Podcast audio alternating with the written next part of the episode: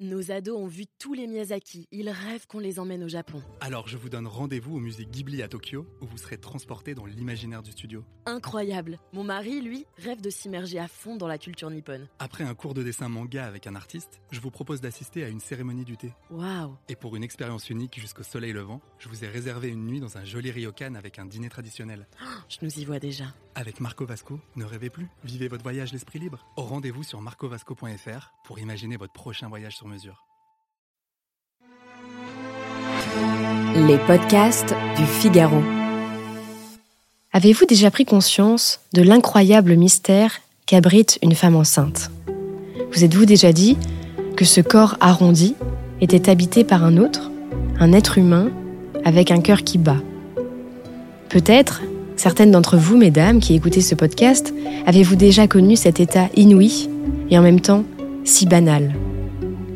Ensemble, aujourd'hui, nous allons essayer de penser l'expérience de la maternité.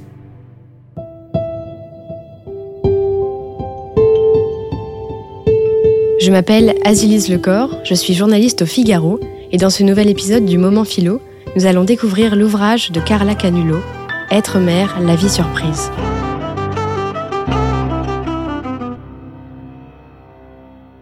Carla Canulo est philosophe, professeure à l'université en Italie, où elle enseigne la philosophie de la religion.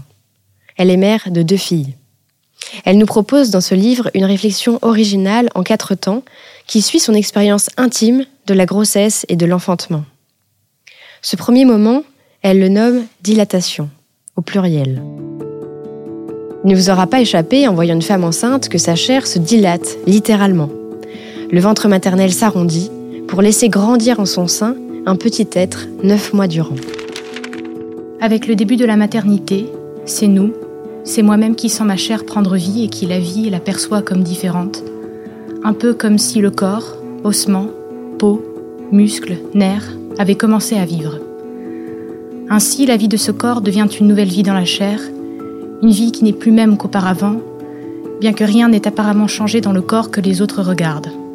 C'est-à-dire qu'on ne voit pas de l'extérieur la surprise de l'impossible, de la nouveauté d'une vie nouvelle, la nouveauté inouïe de quelqu'un qui arrive en nous.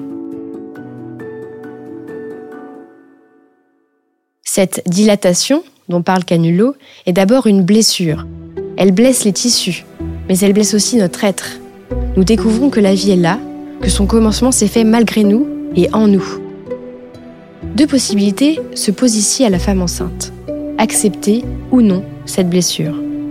Car cet autre, qui vit et grandit en moi, dispose de ce corps qui est mien. L'annonce si banale d'une grossesse, dans un monde qui compte 8 milliards d'êtres humains, reste toujours un cataclysme. Pour la future mère d'abord, puis pour le père, mais aussi pour l'entourage. Une grossesse est une banale surprise, pourrait-on résumer.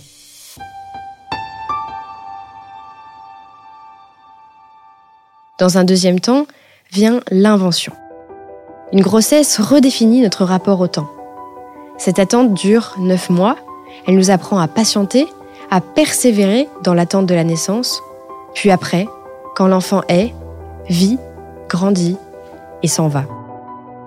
La maternité transforme notre propre temporalité. Elle révèle au présent le sens de ce qu'il est. Elle nous permet aussi de redécouvrir le passé, notre passé. Car avant moi, mes propres parents se sont laissés surprendre par cette vie, la mienne, et moi-même je fus un enfant. Le passé devient donc ce à partir de quoi et ce par quoi je suis. Et le futur est réinventé par l'attente dont nous parlions précédemment.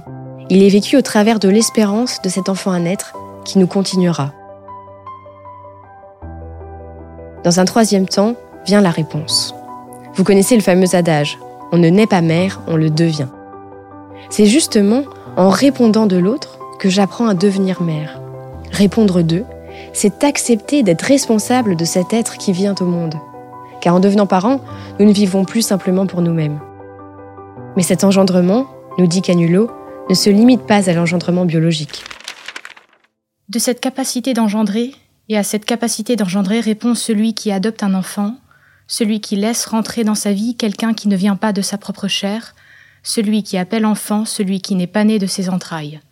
Celui qui adopte a traversé la vraie douleur de la vie, la douleur d'être une surprise indisponible. Il a accueilli cette indisponibilité et l'embrasse dans un geste d'amour. L'engendrement, qu'il soit charnel ou spirituel, nous dit enfin le professeur de philosophie, est un renouveau. Être mère, c'est découvrir que la vie n'est pas donnée une fois pour toutes. Être mère, c'est apprendre que la vie se réinvente sans cesse. Si ce podcast vous a plu, retrouvez le moment philo sur lefigaro.fr et sur toutes les bonnes plateformes d'écoute. À bientôt.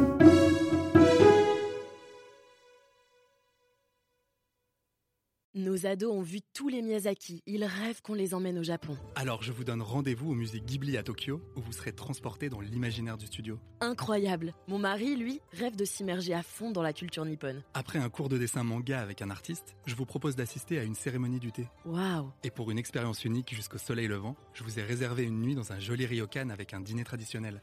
Je nous y vois déjà. Avec Marco Vasco, ne rêvez plus, vivez votre voyage l'esprit libre. Au rendez-vous sur marcovasco.fr pour imaginer votre prochain voyage sur mesure.